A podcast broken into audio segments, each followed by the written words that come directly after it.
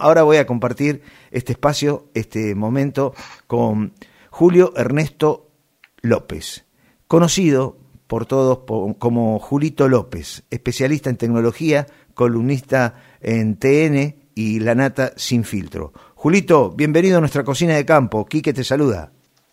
¿Cómo están? Buenas noches. Bien, ¿cómo estás vos? Todo bien, ¿ustedes? Bien, acá estamos este, disfrutando de nuestra cocina de campo. Espero que bueno, que tomes asiento, que, te sientas a gusto y vamos a charlar un poquito de, de las redes, de, los programas, de, de, lo que es este eh, y la economía que genera, ¿no? La gente que está tras una computadora fabricando un software, en fin.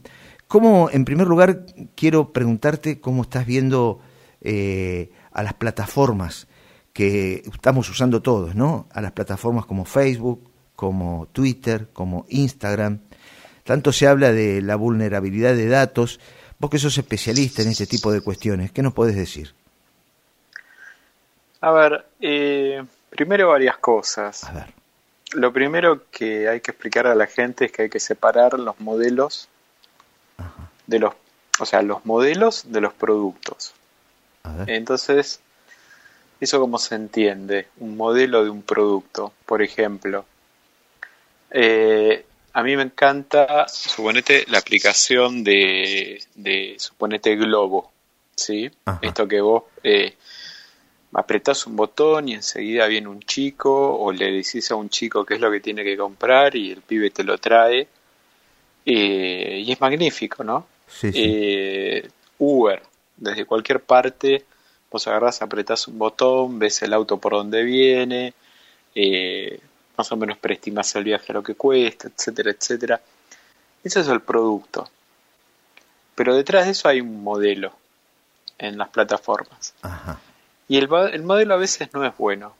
Cuando vos decís un chico que viene a tu casa eh, y que cuando viene a tu casa vos lo contrataste por esa aplicación, ese pibe no tiene seguro, ese pibe no tiene jubilación, eh, en muchos países del primer mundo, incluso en Argentina, ese pibe ni siquiera tiene los papeles para estar trabajando en ese país y ni siquiera muchas veces es su identidad. En España vos alquilás ya el teléfono con globo activo, con una identidad de un español, para vos poder vivir, si sos ilegal, como si fuera esa persona y trabajar la aplicación y le pagás un porcentaje al español que te lo está alquilando. Entonces, eh, o sea, una cosa es el modelo, eh, una cosa es el modelo, otra cosa es el producto. Yo estoy enamorado del producto Uber. Estoy enamorado del producto Globo. Claro.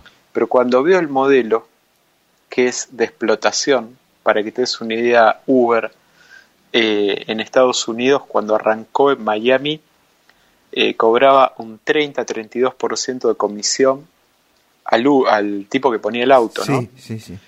Y al 30% de comisión se comió todos los taxis. Todo, no quedó un taxi en Miami. La última vez que usé un taxi en Miami habrá sido el año pasado. Le pregunto, ¿cuánto, cuánto es la comisión? Me dice 52%.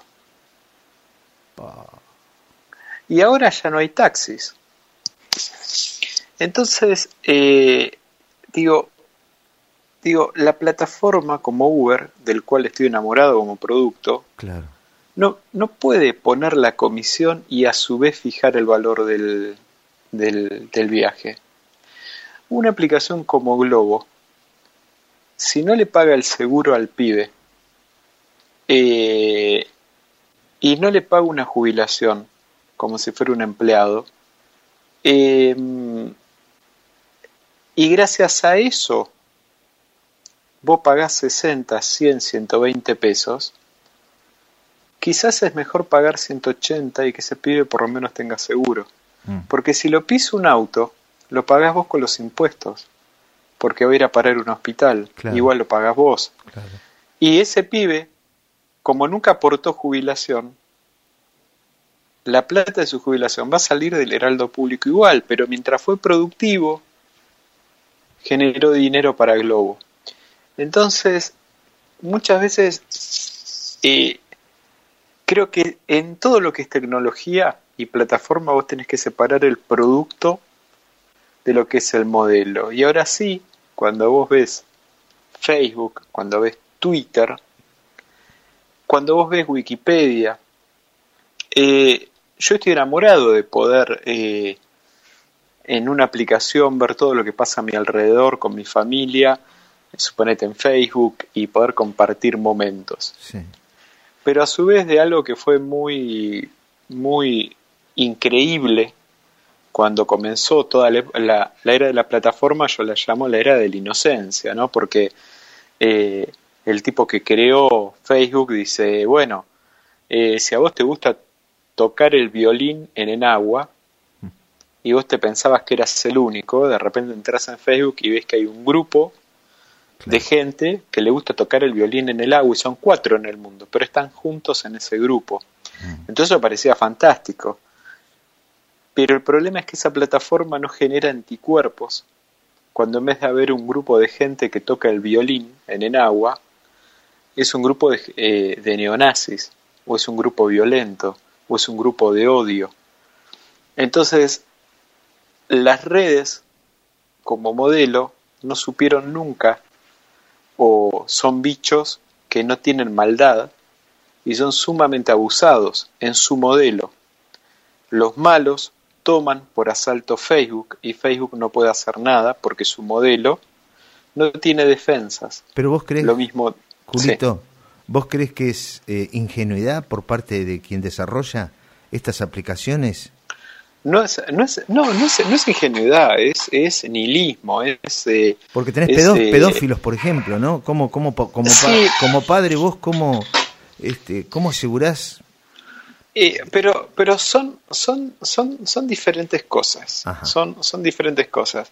Cuando todo esto mira si vos ves el documental eh, este último documental que ah, salió el último sí no lo vi no lo vi. Sí sí sí de que habla de las redes bueno, se me fue el nombre. El, el documental ese lo, lo, que expresa es que habla el creador del botón de like. Ah. Entonces el tipo dice, ¿y cómo no íbamos a poner un botón de like? Era buenísima la idea, decirle a alguien que le gustó eso, es fantástico. Ahora después se encontraron con el diario del lunes que el botón de like hacía que muchos chicos se sientan depresivos y otros chicos se vean incitados a hacer cosas sumamente jugadas o exhibicionista o lo que fuera para recolectar likes. Mm. Era una suerte de real time, de rating real time que los pibes jugaban. Entonces ahora los botones de like ya en Instagram no cuentan la cantidad, vos no ves si tuvo 12 millones de likes. Eh, pero eso lo, lo, aprendieron durante los años, cuando, cuando, cuando, vos ves el modelo de Wikipedia y decís Wikipedia, y fantástico, el conocimiento sin tener que pagar antes. Yo me acuerdo cuando yo era chico, eh, era una inversión tener una enciclopedia. Correcto. Eh, entonces imagínate tener una, una, enciclopedia mundial en todos los idiomas sin tener que pagar. Mm. Es fantástico. Ahora, ¿quién hace esa biblioteca? La comunidad. ¿Y quién carajo es la comunidad? Es gente. ¿Y esa gente quién la elige? Nadie. Es gente que va cooperando y pero si está mal lo que dice, bueno, viene otra gente y lo corrige.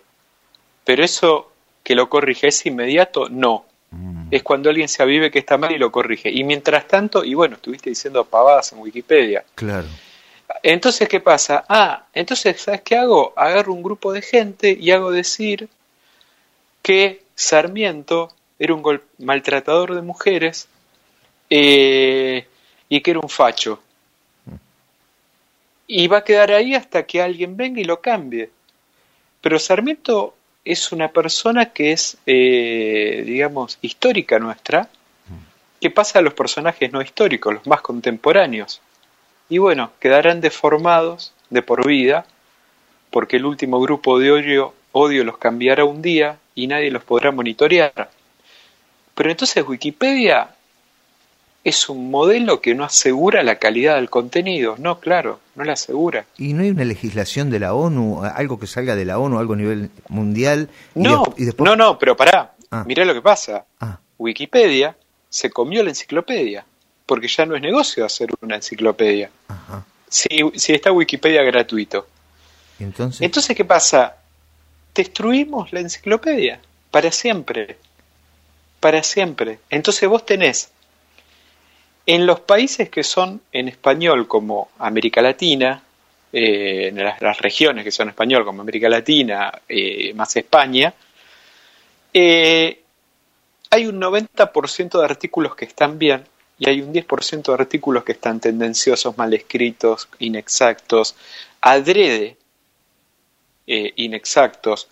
Pero hay países como Croacia y como algún que otro país de, de Europa del Este, en donde Wikipedia fue tomada por, el, por la ultraderecha.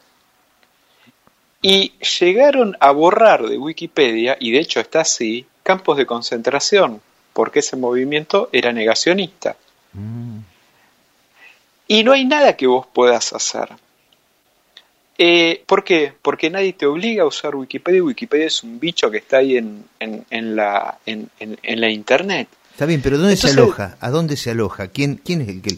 El, el, no, lógico, hay, hay, hay una fundación, ah. hay una fundación que se llama Wikimedia que recolecta dinero y con eso eh, se va pagando, pero el punto es que hay un montón de políticos, funcionarios, artistas que son totalmente destrozados en Wikipedia por estos grupos. Yo hice un informe para TN que, que duró dos días en TN, fueron dos emisiones, en donde yo mostraba lo vulnerable de Wikipedia.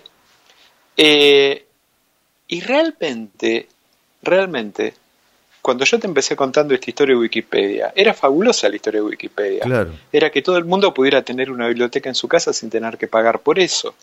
Y el conocimiento entonces se universaliza. Entonces cualquier persona, por más pobre que sea, con un celular y Wikipedia tenía el conocimiento que cualquier otra que haya pagado la más cara de las enciclopedias.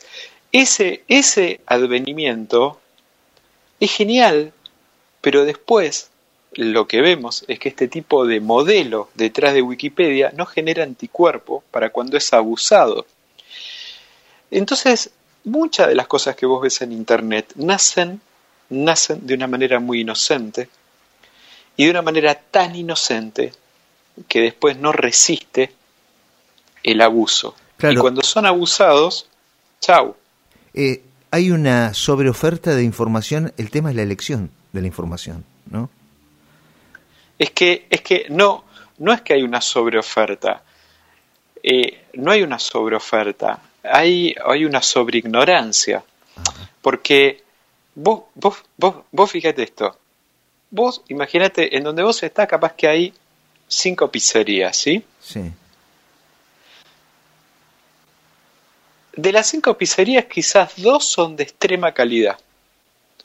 Otras dos son de rango medio y una es la pizza UGIS. La pizza, viste, que cuesta... Sí, sí. Te tienen que dar una patada en el pecho para que te pase, ¿no? Sí. Eh, ahora, si esas cinco pizzerías están atendiendo a, al lugar, imagínate si yo al otro día pongo 2.800 pizzerías. Indudablemente, por una cuestión de mercado, todas van a bajar de calidad. Todas. Para competir. Porque, claro, porque sí o sí se van a competir. Entonces, ¿qué pasa? Vos vas a, vos vas a entrar al, al, al lugar a, a, a, donde estás en Branson, Sí, ¿no? sí. Vos, vos vas a entrar en Branson y dices, ¡uh, mirá! ¡Qué sobreabundancia de pizzería! Es, es el imperio de la pizza este lugar. Pero la calidad es malísima por la competencia. Y es, es, lo mismo que pasa hoy. Cuando la gente te dice, ah, no, la gente ya no lee. No, mentira, la gente lee más que nunca. El tema es que lo que lee, la calidad que tiene, es pésima. Es pésima, pésima. Está pésima bien, en los medios. Pero es, pésima en... Julio, Sí. si me permitís, eh, ese es un exceso de competencia, porque la, la competencia también nos hace crecer. Eh, eh, o sea, estamos hablando de excesos, ¿no? A eso, a eso te refieres. No, es que, es, es que la competencia, o sea, la competencia de qué te hace crecer, la competencia de, de, de modelo te hace crecer, Sí. cuando, cuando el modelo funciona. Claro. Cuando vos decís, mira, tengo tres diarios compitiéndose y sacándose los ojos, pero el mercado, el modelo de venta de publicidad existe, obviamente está bien la calidad. Ahora, cuando vos decís, bueno, mira, vamos a poder poner tantos diarios como personas, pero ya no podés vender más publicidad porque la publicidad se lo llevó a una plataforma extranjera. ¿Y de qué vamos a vivir? Y no sé, del clic.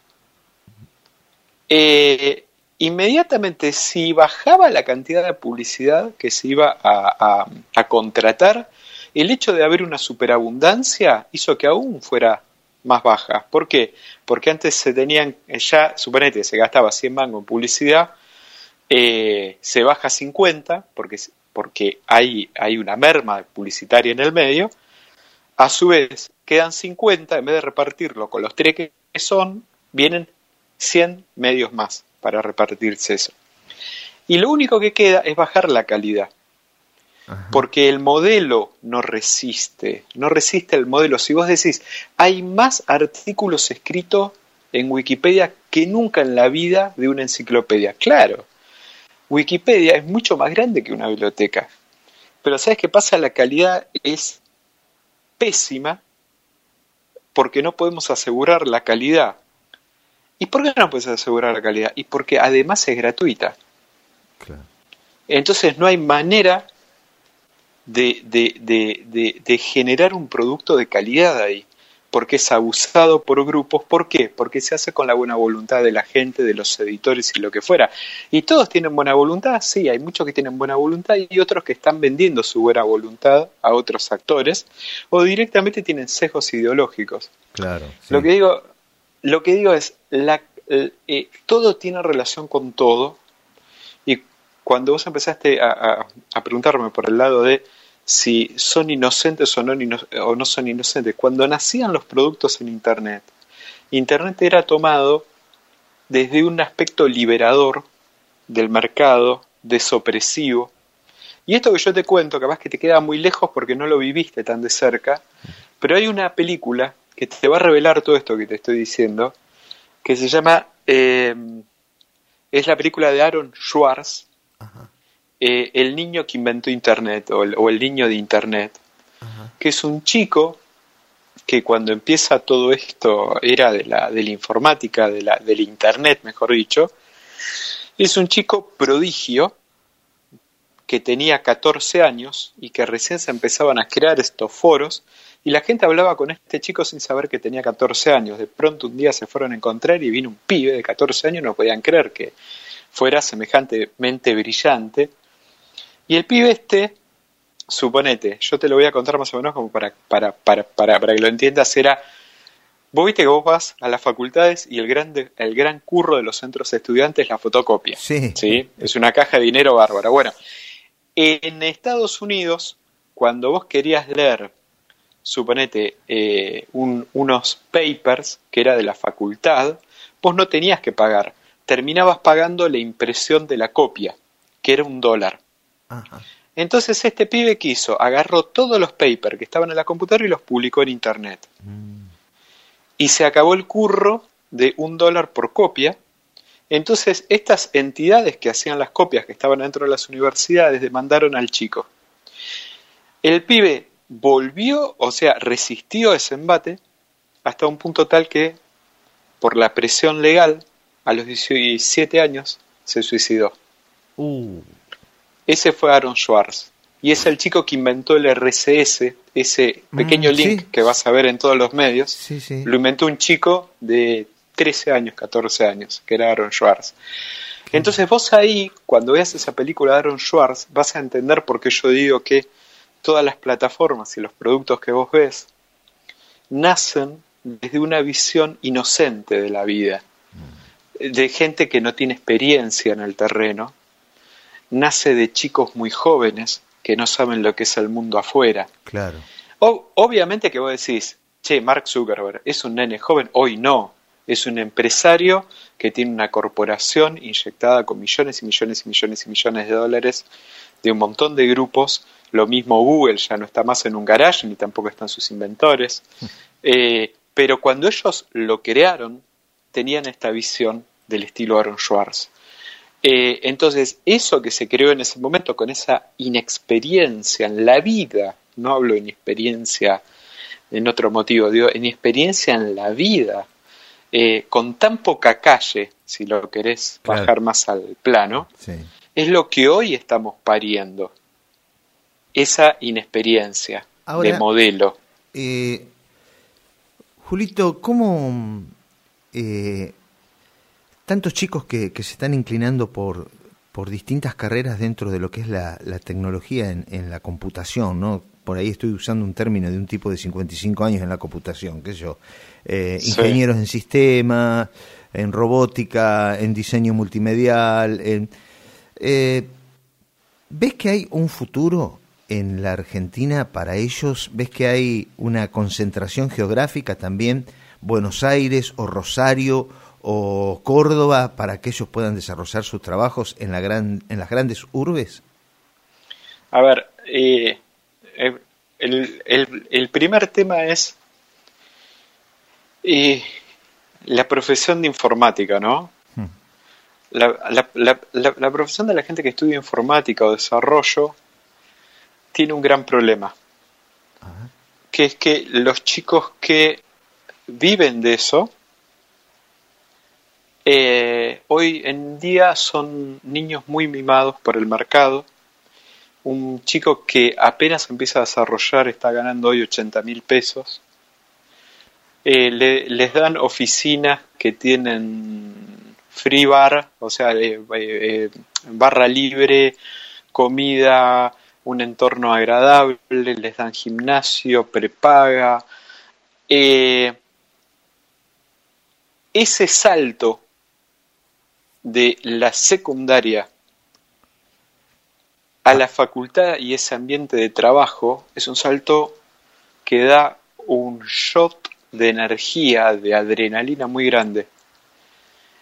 Pero eso que viven en ese momento, hasta el techo de su vida profesional, el techo profesional, es muy corto el trayecto. ¿Qué es lo que te quiero decir? Que alcanzan el techo muy rápido en la vida. Y después entra una, una suerte de frustración. Por eso vos vas a escuchar que los desarrolladores o el mundo del desarrollo, los chicos no duran más de un año o dos años por empresa. Y eso es porque desarrollan un gran eh, sentido de la frustración, porque arrancan ganando mucho dinero, arrancan estudiando, ni siquiera recibiéndose. Eh, durante el estudio. De hecho, vos vas a ver que Globant y Accenture y las empresas más grandes que son de este tipo de desarrollo están cerca de las universidades. Mm. En La Plata, enfrente a la Universidad de Tecnología de La Plata, la UTN, está Globant. Entonces vos salís, estás en tu oficina en Globant, te cruzás, cursás la materia y volvés a tu oficina. Eh, o sea, ellos van a buscar y depredar pero de, depredar con buena onda. Sí, en el buen sentido de la palabra, el, el, recurso. Pero los pibes eh, que estudian desarrollo, que viven del desarrollo, es una muy linda carrera, es una muy buena vida, pero eh, eh, me parece que todavía le están buscando la vuelta de cómo hacer para que estos pibes tenerlos toda la vida entusiasmados, toda la vida es un buen consejo. con una zanahoria. ¿Es un buen consejo como padre a un hijo que estudia desarrollo, bueno, todo este tipo de cuestiones?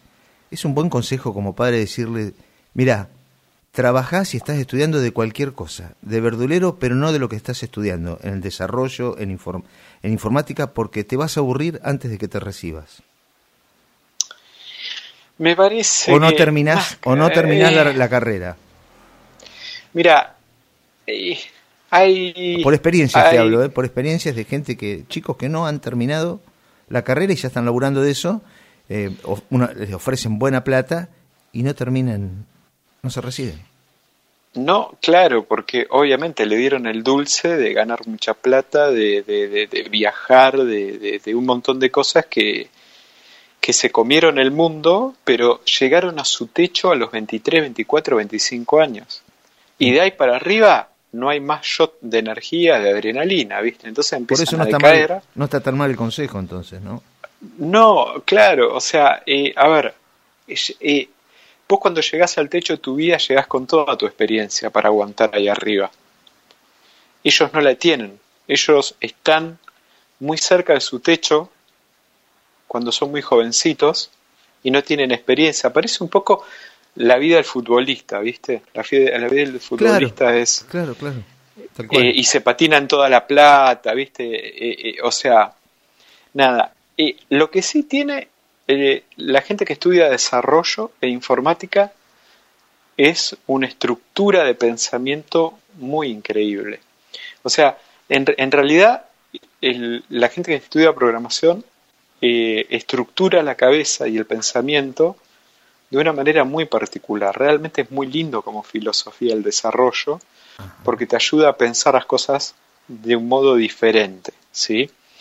O sea, te ordena un poquito las ideas, te ayuda a pensar, a, tener un orden en el pensamiento que tenés, pero esa inteligencia que te da el pensamiento no la desarrollás como inteligencia emocional, no te volvés resistente a la frustración, porque todo te salió muy rápido de chico.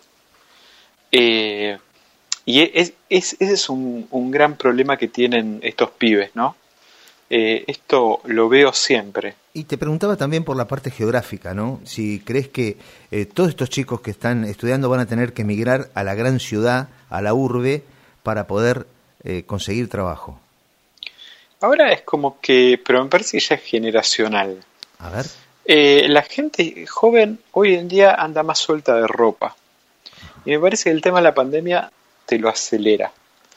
Eh, suponete, el otro día estaba hablando con una, con una amiga que, vive en Miami, su hija vive en Nueva York, eh, y la hija, te digo, no se dedica a la informática, pero es licenciada en, en marketing y vive con otro chico que sí trabaja en, informática, eh, y los dos son dos, dos profesionales que viven ahí, y de repente con la pandemia hizo que las oficinas de, de los dos que los contrataban les dijeran, bueno, pasan a ser remotos de acá hasta que no sé cuándo. Y ellos dijeron, ¿por qué no agarramos la valija y nos vamos? Entonces mi amiga me decía que su hija y, su, y el novio de su hija se estaban mudando eh, a Bali, que es del otro lado del mundo, eh, por dos, tres semanas o cuatro y después iban a ver otro país. Y mi amiga me decía, y estos pibes la vida le entra en una valija. ¿Por qué? Por la cantidad de objetos que tienen. Tienen una laptop y una valija de ropa. Y nunca abandonaron el trabajo, claro. Claro, y aparte, pero digo, en su ser no necesitan más nada nosotros, yo tengo, por ejemplo, acá en mi casa tengo el mueble de mi mamá, eh, eh, un bombo que era de mi tío. Ah, o sea, es como que la cantidad de objetos que uno tiene, para estas generaciones es todo más limpio y la pandemia los precipita a tener una vida absolutamente más líquida, más abstracta, menos ligado al lugar donde están eh, viviendo. Y vos, y vos te das cuenta que esta clase de pibes jóvenes, no, no importa dónde estén, mientras que tengan una, eh, ¿cómo se llama? Mientras que tengan una conexión a Internet, ellos van a poder trabajar. Entonces, el, a la mañana estar en Toronto trabajando, ¿sí? Sí. Eh, para cualquier empresa, por Internet, Cierran la laptop. Están dos, tres días, siete días, diez días, se aburrieron de la ciudad, se tomaron un tren, un bondi, un avión, se fueron a otra ciudad y siguen su vida nómada y conociendo, ya se está formando como una manera habitual. Ahora, de la gente que somos más grandes, de los que tenemos cuarenta y pico y estamos en informática, y hoy en día yo por lo menos hace ocho años que trabajo de manera virtual, o sea que, que antes de la pandemia y, muchos de mis amigos trabajaban para un montón de lados eh, en el, ¿cómo es que se llama?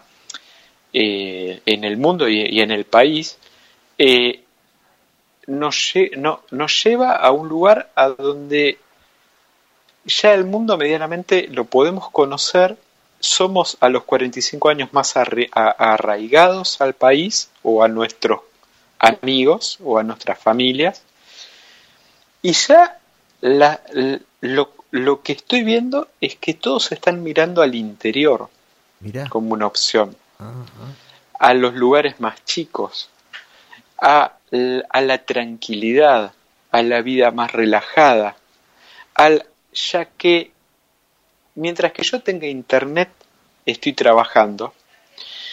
Eh, y yo siempre estuve cerca de Capital por una cuestión de, si tengo que ir a una reunión o lo que fuera, pero hoy en día esta pandemia virtualizó todo. Entonces ya es muy raro. Hoy tuve una reunión con Telecom, por ejemplo, y, y yo, como estaba justo cerca de, Telecom, digo, la hacemos en, la oficina en Puerto Madero. Me dice, no, no, no, no, virtual, virtual. Mira. O sea, ya ni siquiera. No vengas, eh, eh, No vengas. Entonces, lo que digo es, nuestra generación de los 40 está viendo el interior del país. Mira, Se está escapando de la urbe. Y yo creo que la aceleración esta se está dando por la pandemia. Y si vos te fijas históricamente, todas las pandemias hicieron este laburo. Eh, yo digo, las catedrales góticas que nosotros vemos, esas catedrales tan hermosas góticas, son consecuencia de las pestes que habían en Francia y cómo la gente salió corriendo de las grandes urbes francesas y se metió en el interior de Francia. Y ahí tuvieron más espacio para construir las catedrales. Y ahí hicieron las magníficas catedrales góticas.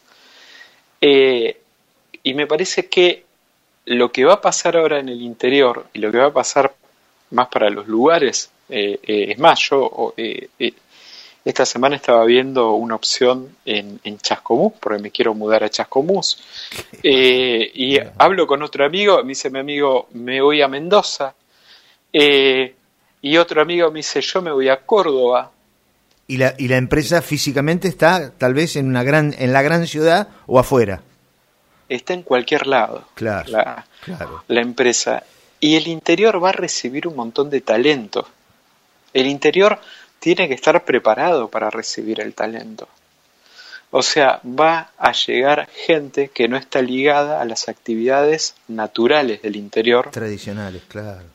Claro. que está muy ligado a la producción de bienes físicos o, a la agricultura o a la ganadería y de repente va a llegar una ola de gente profesionales de otras áreas.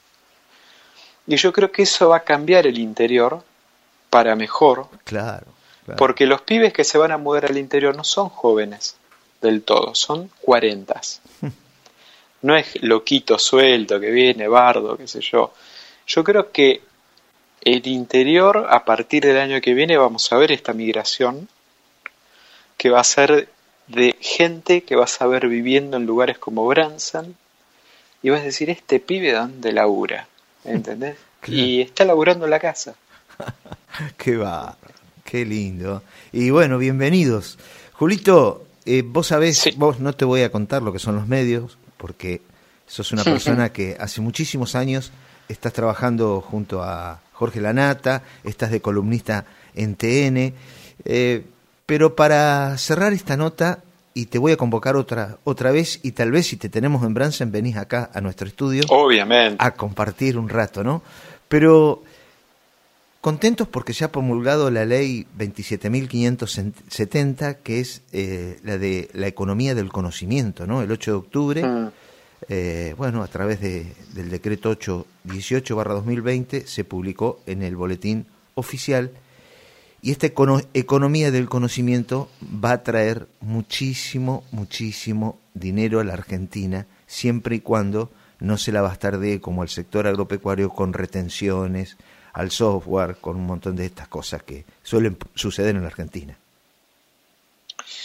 Eh, a ver, la ley esa lo que nos dice es que Argentina está, eh, a ver, ¿cómo te puedo decir? Proponiendo eh, una, una, cuestión diferencial para la industria del conocimiento.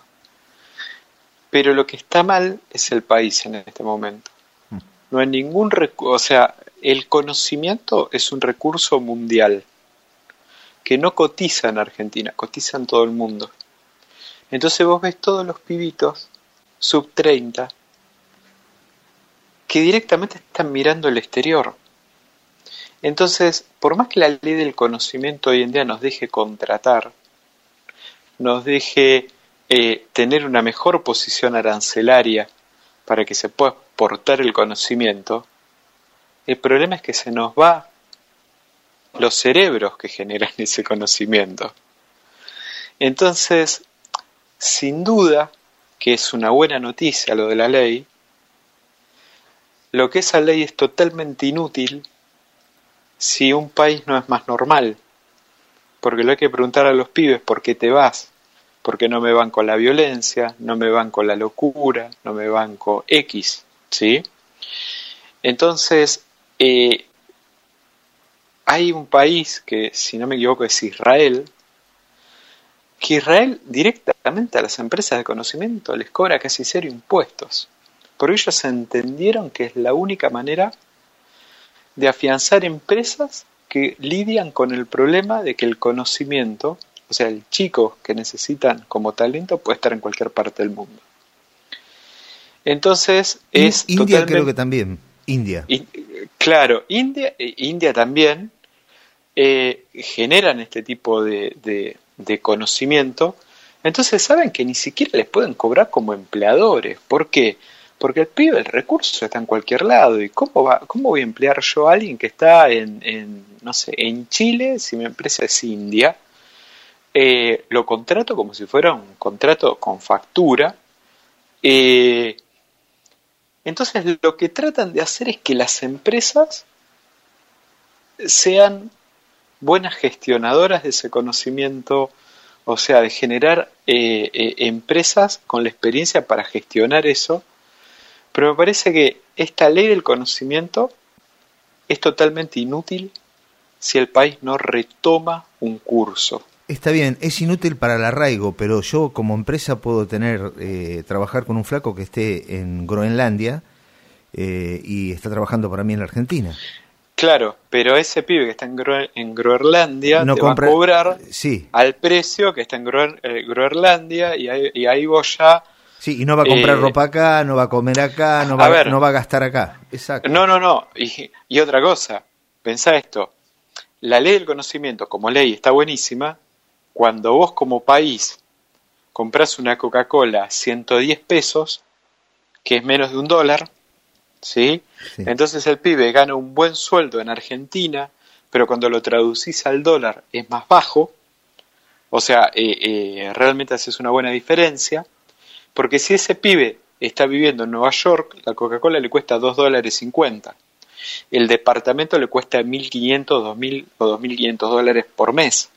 Acá con 2.500 dólares te alquilás una mansión, ¿viste? Mm. Entonces, eh, vos desde Argentina no vas a contratar a alguien que está en Nueva York. Lo que Argentina hace es exportar a un precio eh, competitivo su conocimiento.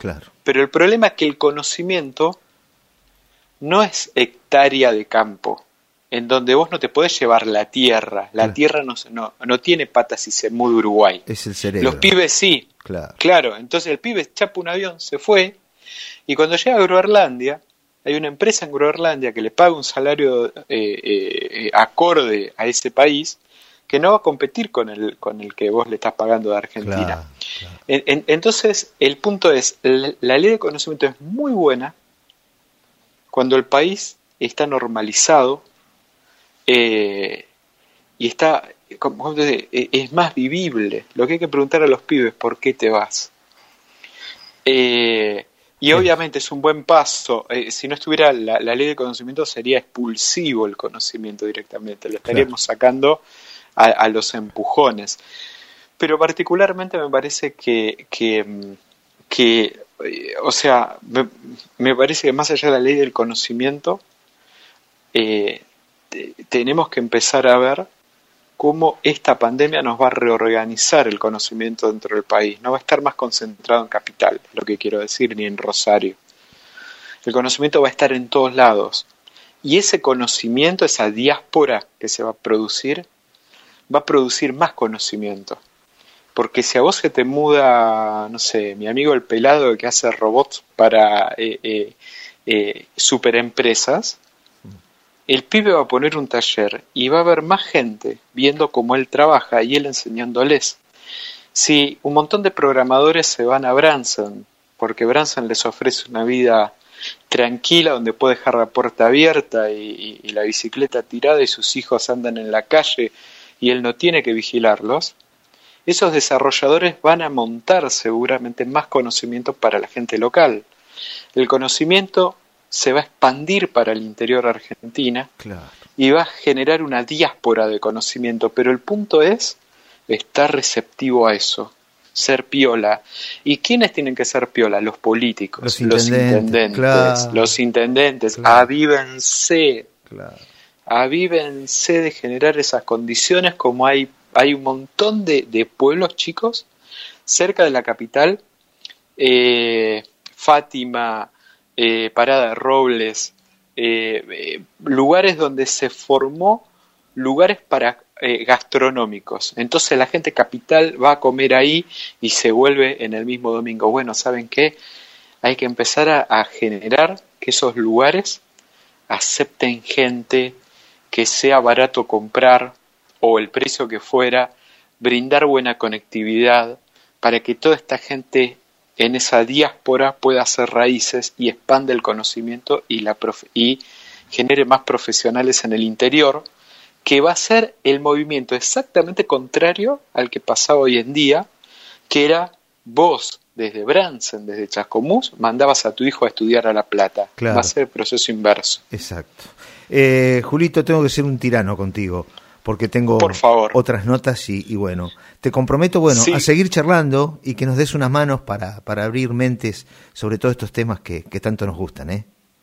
cuando quieran. Les mando un fuerte abrazo. Gracias, Julito. Un fuerte abrazo. Muchísimas gracias. Gracias. Adiós. Adiós. Charlábamos con Julito Ernesto López, especialista en tecnología, columnista en TN y en el programa de La Nata, La Nata sin filtro.